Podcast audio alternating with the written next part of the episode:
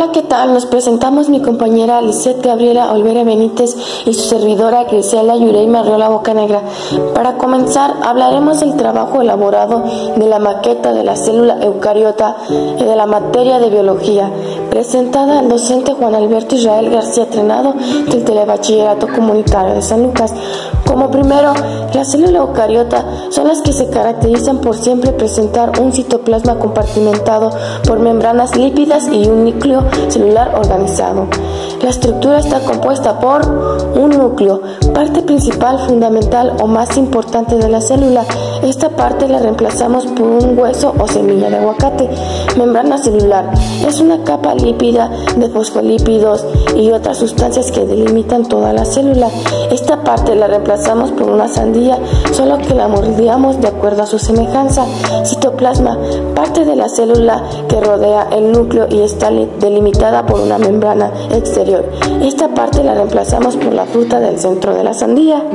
La mitocondria son los organulos celulares que generan la mayor parte de la energía química. Necesariamente se activan las reacciones bioquímicas de la célula. Esta parte la reemplazamos por círculos de jícamas rellenos de chamoy y chile de polvo tajín.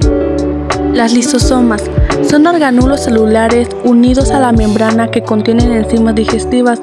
Son los encargados de reciclar restos celulares del desecho. Pueden destruir virus y bacterias invasoras. Esta parte la reemplazamos por dulce de leche en forma de tira.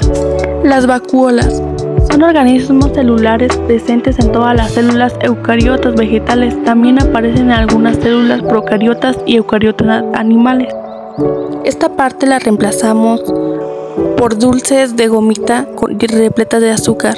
Y por último, aparato de Golgi, que es el conjunto de filamentos granulosos dispuestos en el retículo en el citoplasma celular, en la vecindad del núcleo. En ellos se acumulan los lípidos y proteínas que llegan desde el retículo endoplasmático, su lugar de formación y su transformación dirigidos hacia distintos lugares de la célula. Esta parte la reemplazamos por gomitas en forma de serpiente acomodadas en zigzag en forma circular. En nuestra conclusión, la célula es el componente básico de todos los seres vivos y el cuerpo está conformado por billones de células que le brindan estructura al cuerpo y absorben los nutrientes de los alimentos. En nuestro proyecto debimos enfocarnos y nos enfocamos en que la célula se pareciera, en que nuestro proyecto se pareciera muchísimo a la célula y hasta le pusimos todos los componentes y toda la función que tenía necesariamente parecidos. Esto sería toda la explicación.